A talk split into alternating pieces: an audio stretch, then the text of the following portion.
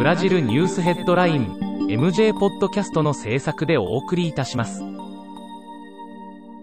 ブラジルニュースヘッドラインは、ブラジルの法事紙日経新聞の配信記事を音声で伝えるニュース番組です。ブラジルの社会、政治、経済に関する記事の見出しのみを抜粋してお伝えします。7月12日のニュースです。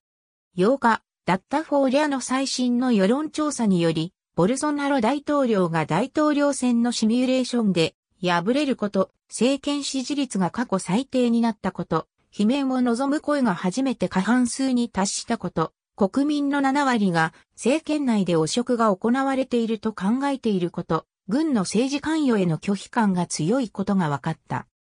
9日、新型コロナのワクチン接種が進み、新規感染者と死者の増加が3週連続で減少した。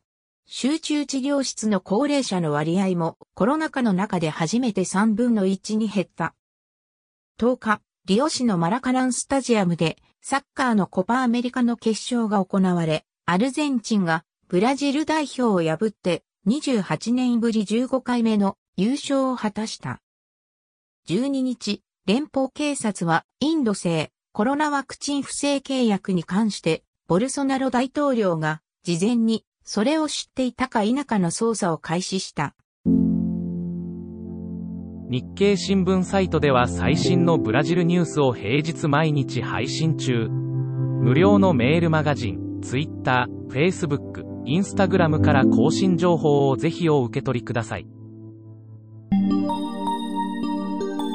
ブラジルニュースヘッドライン